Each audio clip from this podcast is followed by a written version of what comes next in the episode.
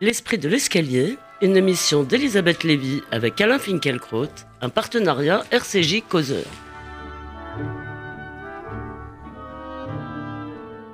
Bonjour à tous, bonjour Alain Finkielkraut. Bonjour. Ce sont les petites histoires qui font la grande et aujourd'hui, deux de ces micro-histoires, oh là là, pardon, sont à notre menu.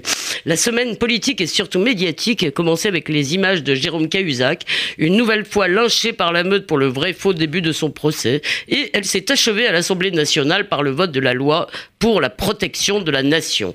Vous avez été frappé par un épisode qui fait en quelque sorte le lien entre ces deux moments, épisode que nous appellerons les larmes de Charles, Charles Amédée de Courson. Ce sera donc notre premier sujet et nous parlerons ensuite d'une tribune publiée par Le Monde vendredi, me semble-t-il, euh, tribune qui vous a également frappé, peut-être inquiété ou même énervé, signée par une quinzaine de chercheurs. Ce texte est une dénonciation en règle de l'écrivain Kamel Daoud et de son analyse de l'affaire de Cologne. Émotion à l'Assemblée nationale, c'était le titre affiché par le Grand Journal pour commenter, que dis-je, pour célébrer les larmes de Charles de Courson, député IDI de la Marne, lors du vote de l'article 2 de la loi pour la protection de la nation, donc l'article qui institue la déchéance de nationalité. Alors précisons que Charles de Courson a dirigé la commission parlementaire sur l'affaire Cahuzac et qu'il est l'un des avocats les plus ailés et les plus féroces de la transparence. Donc, euh, je rappelle euh, simplement ce qui s'est passé. Euh, Alain Finkielkraut, dans la nuit de lundi à mardi, il est monté à la tribune de l'Assemblée. Il a d'abord expliqué pourquoi il n'avait pas voté, pourquoi il, n'aurait pas voté la première mouture du texte, celle qui mentionnait les binationaux.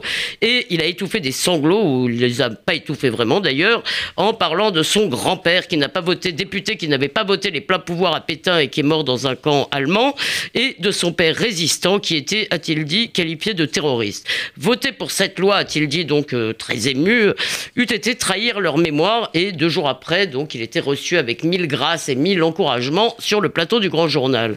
Alors, euh, Alain Finkielkraut, cette séquence émotion qui a enchanté les journalistes, qui est passée en boucle un peu partout, euh, il y avait un papier euh, sur le site des Inrocks. Est-ce que cette séquence d'émotion vous a ému? Bien. vous avez presque tout dit dans votre chapeau. Non, j'ai raconté les faits. mais je vais essayer de je, vais, je risque d'être redondant.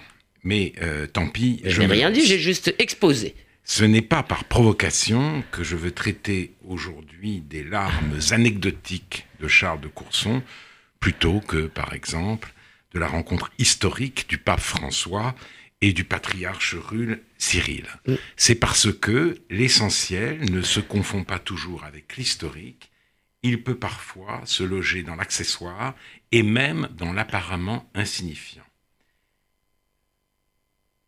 Ces larmes sont un révélateur, elles nous en disent long sur ce qu'est l'homme de ce temps. Charles de Courson a déclaré à l'Assemblée nationale que le projet de déchoir de la nationalité française les euh, binationaux convaincus de terrorisme trahirait la mémoire de son grand-père, qui avait refusé, comme vous l'avez dit, les pleins pouvoirs à Pétain, et qui était mort dans un camp de concentration. Il a évoqué aussi son père résistant, et là, saisi par l'émotion, il a pleuré. Les larmes du député sont apparues comme un gage d'authenticité L'homo sentimentaliste a reconnu en lui son héros. L'homo sentimentaliste, ce n'est pas l'homme qui éprouve des sentiments, car nous sommes tous capables d'en éprouver, c'est écrit Kundera dans l'immortalité, l'homme qui les a érigés en valeur. Et cette valeur fait taire la critique, cette valeur l'emporte sur toute autre considération. Ce qui, veut dire, juste pour euh, être sûr de vous comprendre, c'est pas la sincérité en fait de ces larmes que vous mettez en doute. Non, je ne mets pas la sincérité de ces larmes en doute du tout, pas du tout. Il a pleuré, il n'avait pas d'oignon sous la main pour l'aider à pleurer. Il a été envahi par une émotion absolument sincère. Mais précisément, il faut aujourd'hui avoir le cœur sec pour s'interroger sur la pertinence de l'analogie entre l'époque de Vichy et la nôtre, et pour s'étonner d'entendre Charles de Courson inviter sur Canal+, en récompense de sa prouesse lacrymale, comparer le projet gouvernemental dans sa première version à ce que l'État français avait fait subir aux Juifs alors. En d'autres termes... Ainsi qu'à son, son grand-père, visiblement. En d'autres termes, les terroristes justifient leurs crimes en disant qu'ils ont pris les armes contre la laïcité qui euh, livre la France aux juifs corrupteurs, corrupteurs, aux juifs corrupteurs, et la mémoire officielle de... Euh, et il nous faut accepter, pardon, de voir la mémoire officielle de l'antisémitisme interdire qu'on leur fasse un sort particulier, car cette mémoire pleure.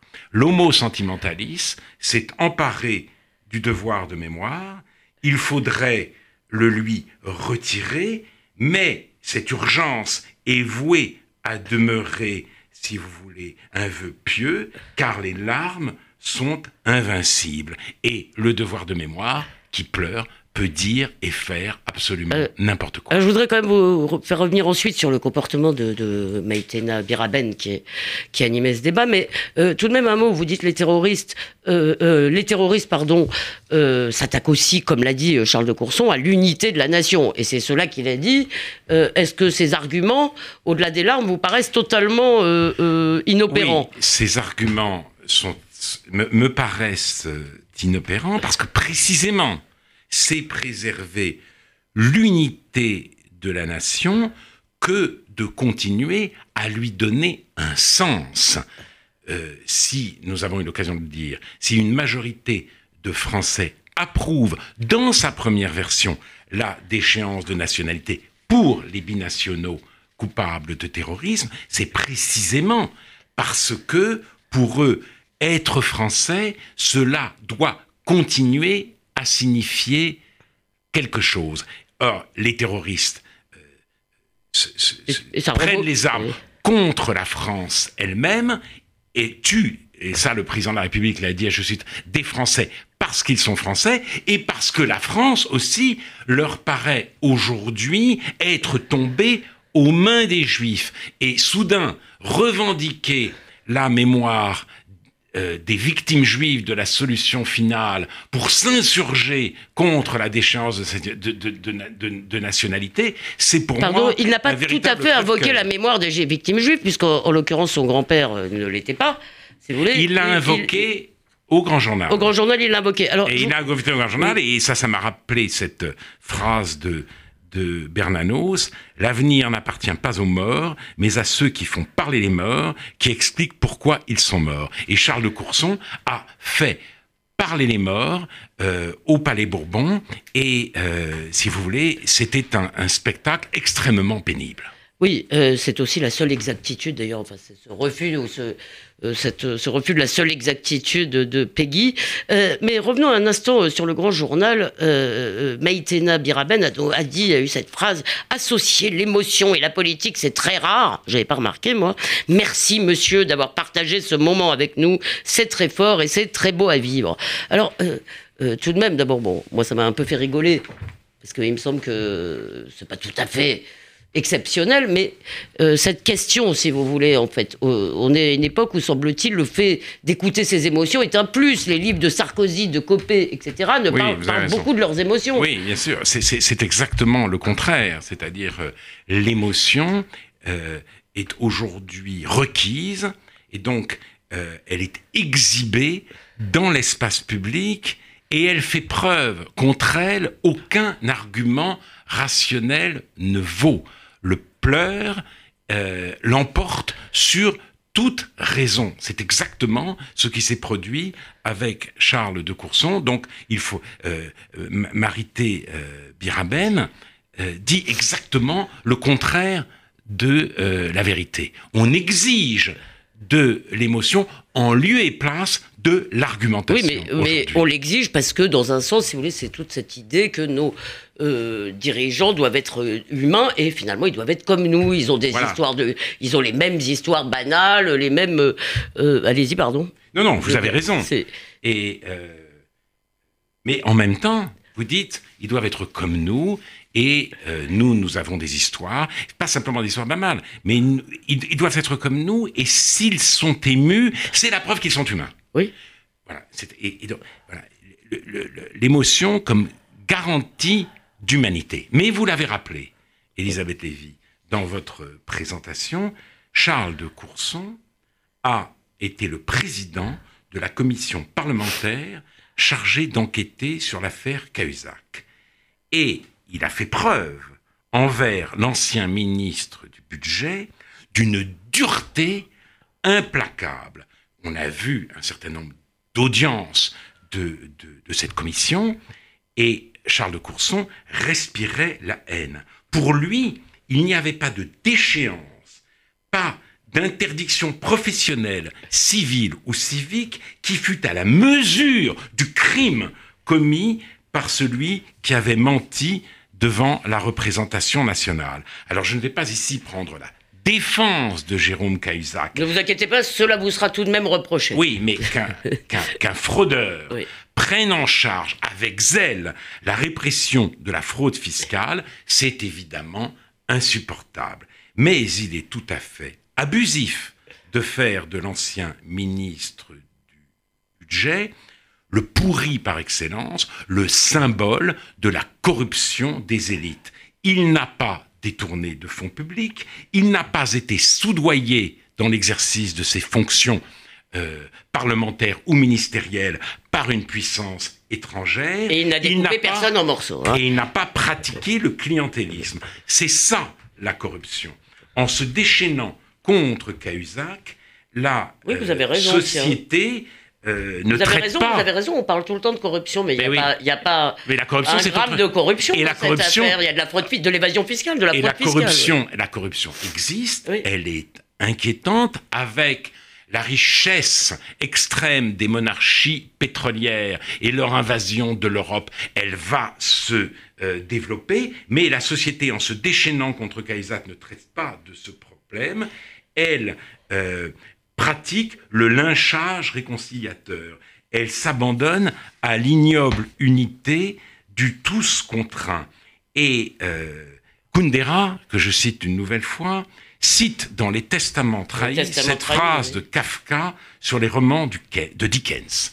Sécheresse de cœur, dissimulée derrière un style débordant de sentiments. C'est sévère Dickens, mais cela convient très bien à Charles de Courson.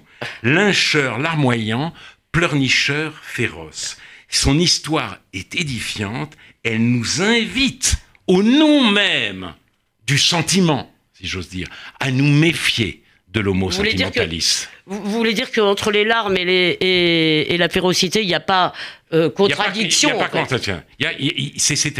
C'est aussi... Euh, je, cite beaucoup aujourd'hui, mais, mais c'est aussi ce que disait euh, Bernanos. Il disait euh, dans euh, Les grands cimetières sous la lune, certains, certaines contradictions de l'histoire moderne se sont éclairées à mes yeux lorsque j'ai voulu tenir compte d'un fait qui d'ailleurs crève les yeux, l'homme de ce temps a, la a le cœur dur et la tripe sensible. Ben voilà. Oh que c'est beau. Le cœur dur, et la tripe sensible. Le cœur dur et la tripe sensible. Merci à eh Alain ben, Nous y sommes. Nous y sommes. Voilà pourquoi j'ai voulu prélever dans une actualité euh, pourtant très riche cet événement en apparence très anecdotique, les larmes de Charles de Courson. Et nous voilà donc dans les griffes d'Homo Sentimentalis.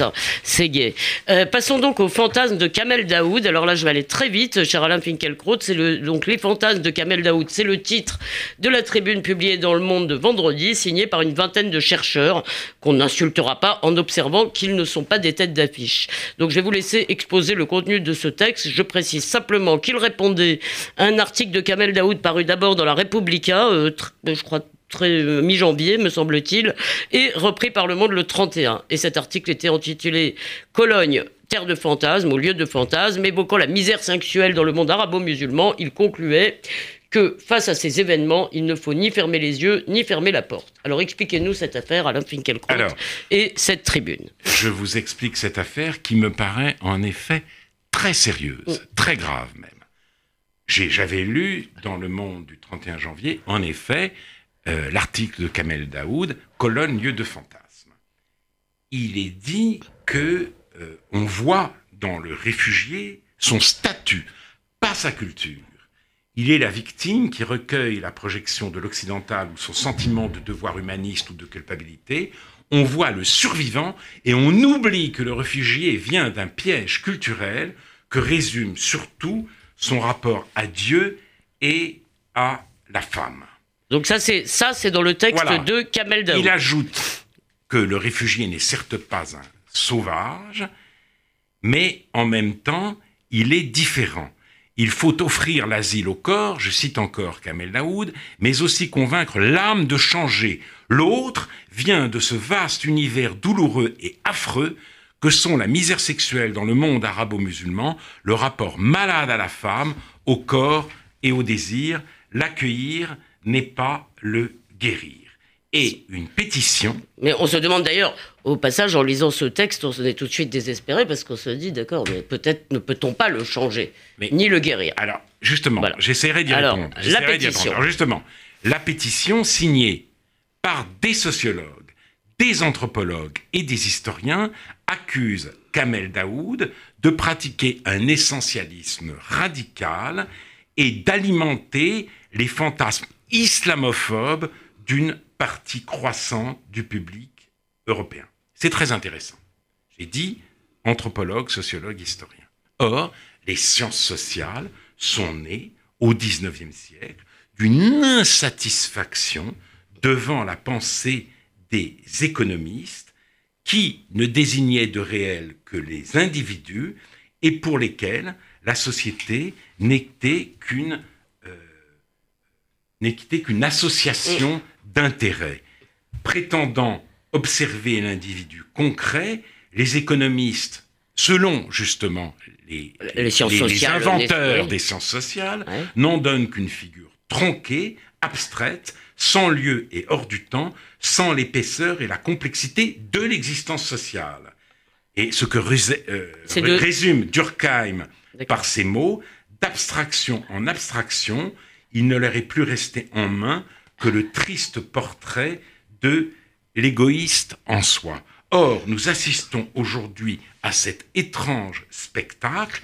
Des sociologues, des anthropologues se révoltent euh, contre le fondement ontologique pardon, de leur propre euh, discipline et pour mieux lutter contre le racisme, ne veulent voir comme les économistes que, que l'égoïste en soi. que des individus. Euh, et c'est c'est à leurs yeux essentialiser l'islam que d'en reconnaître l'existence et la consistance.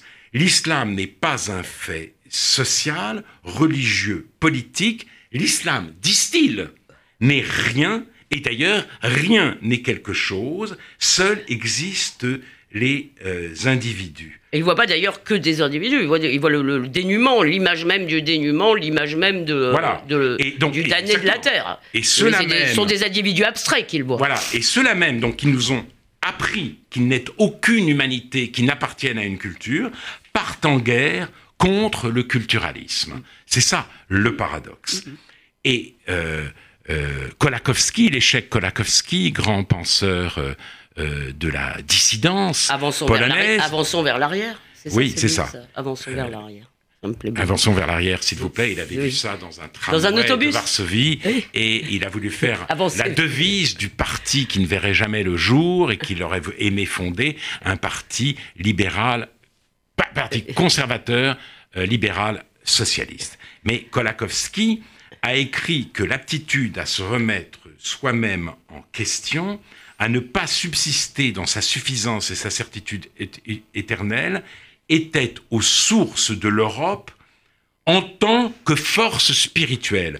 Or, cette force fait aujourd'hui cruellement défaut à l'islam. Or, et en mettant au compte, en, au compte, en mettant au compte toute mise en question de l'islam par les musulmans, euh, au compte, tout en mettant, je recommence, voilà, et en mettant toute mise en question de l'islam par les musulmans sur le compte de l'islamophobie, eh bien, on entretient l'islam dans sa faiblesse. Et je trouve que cette attitude est absolument criminelle. Avec cette tribune, nous avons assisté à une extension du domaine de l'islamophobie.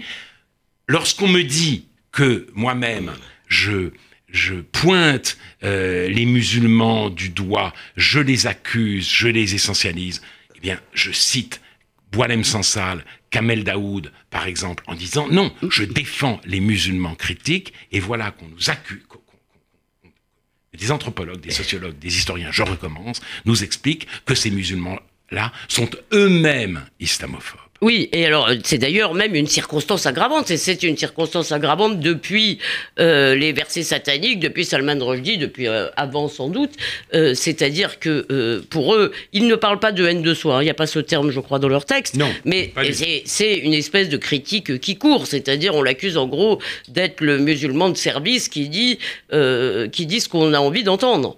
Bien sûr, d'ailleurs ils ont cette formule qui est devenue incroyablement vulgaire de quoi Daoud est-il le nom C'est la scie de notre temps. Mm. Après le titre de Badiou, on cherche toujours de quoi un tel est le nom. Mm, mm. Eh bien, et euh, il sombre dans cette vulgarité pour y dire que euh, Daoud est le nom de la nouvelle islamophobie qui se répand en France. Donc, vous voyez, toute distance critique vis-à-vis -vis de l'islam est désormais frappée d'interdit. Et ceux qui veulent parler au nom des musulmans, les enfoncent complètement, leur refusent le droit justement à se mettre euh, euh, eux-mêmes en question pour sortir du piège culturel dans lequel, nous explique Daoud, ils sont enfermés. Et, mais d'ailleurs, vous l'avez vous-même rappelé dans votre discours à l'Académie française, le fait que cette capacité d'autocritique était, euh, euh, le comment dire l'ADN en quelque sorte la carte d'identité de l'Europe. Vous avez d'ailleurs souvent dit à quel point ça menait à des, excès. Tout de même, ça ne vous rassure pas. Vous n'avez pas voulu commenter la qualité des signataires, mais il n'y a pas une seule tête d'affiche. Ça ne vous rassure pas? Non, ça ne me rassure pas du tout parce que le Monde, vous l'aviez remarqué aussi, avait publié un article euh, sur Cologne euh, euh, et sur les différentes interprétations des agressions de Cologne. Et là, des têtes d'affiche s'étaient mobilisées, on le voyait dans l'article, pour dédouaner, pour exonérer l'islam. Tête d'affiche, c'est-à-dire par exemple Olivier Roy, Olivier Roy, Éric Fassin, adversaire résolu des thèses culturalistes, euh, on a négligé, selon lui, le fait que cette nuit ait été très alcoolisée. Et euh, il a dit, on parle beaucoup moins des violences sexuelles quand les auteurs sont allemands. Or, une foule d'hommes en état d'ivresse, quelle que soit leur nationalité, est toujours une source, une source de danger pour les femmes. Olivier Roy expliquait... Ça, ça s'appelle noyer le poisson, non? Oui, Olivier Roy expliquait, euh, je le cite, Aujourd'hui en Europe, tout doit être explicite, le consentement doit être formulé en paroles non équivoques et renouvelé à chaque nouvelle approche, la culture de l'implicite n'est pas recevable, et il n'y a pas que les Maghrébins de Cologne qui n'ont rien compris. Julien Assange est poursuivi en Suède pour viol parce qu'il n'a pas demandé de consentement lors de la deuxième fois, et les collégiens américains reçoivent des cours pour apprendre comment adresser la parole et faire un geste sans que cela puisse être perçu comme un harcèlement. Conclusion d'Olivier Roy, les Maghrébins de Cologne sont des Occidentaux qui euh, s'ignorent. Ah, j'avais raté cette phrase, j'avais dû lire trop vite. Elle ça, c'est ça, c'est vraiment bien. Alors, Donc, mais quand même, il y a une mobilisation générale parmi les chercheurs en sciences sociales pour mettre l'islam hors de cause, mais plus que là, pour effacer même la réalité de l'islam comme fait culturel et social. D'accord, oui, c'est vrai, vous avez raison. Et d'ailleurs, il y a quand même une petite contradiction parce que je suis sûr que les mêmes gens sont prêts à nous vanter toutes les richesses oui. culturel euh, euh, euh, d'un apport. Mais encore une fois, on va avoir toujours le même désaccord. Il me semble, moi, qu'il y a eu beaucoup de contre-feux, de contre-voix par rapport à, ce, à cette tendance, à cette tendance de l'aveuglement et du noyage de poissons. Et quand même, citons... rappelons que Le Monde a publié le magnifique texte de votre ami, de notre ami Claude Habib sur Cologne. Bien sûr. Donc... Non, mais les, les, les contre-feux existent. D'autres voix se font entendre. La question est de savoir comment aider les musulmans eux-mêmes à s'en sortir.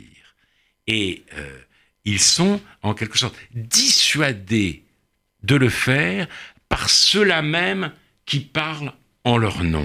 On leur tend, si vous voulez, l'image gratifiante euh, de l'islamophobie mm. et cela doit suffire à leur bonheur.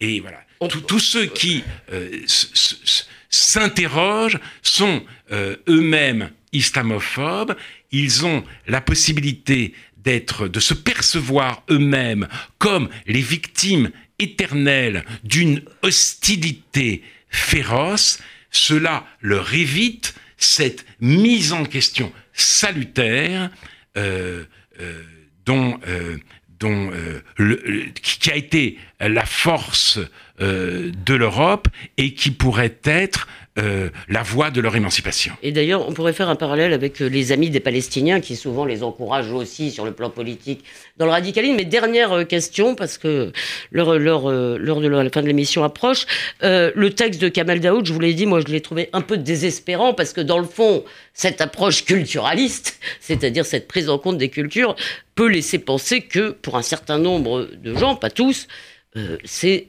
c'est foutu, c'est-à-dire on ne peut pas changer leur âme, comme le dit Kamel Daoud.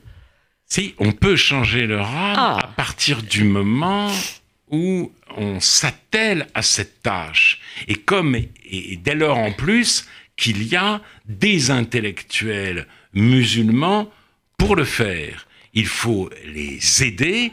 Or, au lieu de les aider, les prétendus amis de euh, l'islam européen choisissent de les décommer et c'est absolument déplorable. Bon, eh bien, je rappelle néanmoins, car nous ne pratiquons pas l'amalgame ici, qu'il y a aussi des anthropologues, des sociologues et des historiens dans le camp euh, de la lucidité, cher Alain Comme Hugues Lagrange, qui avait écrit un livre intitulé Le déni des cultures et qui est devenu pour cela même, si vous voulez, euh, l'adversaire de, toute sa corporation. Et qui ne veut plus tellement parler de toutes ces affaires du reste. Alors, d'ici dimanche prochain, on peut réécouter cette émission sur rcj.org et sur causeur.fr. Et on vous lit également dans le dernier numéro de Causeur, qui justement est consacré au syndrome de Cologne. Bonne semaine Alain Finkielkraut et bonne semaine à tous.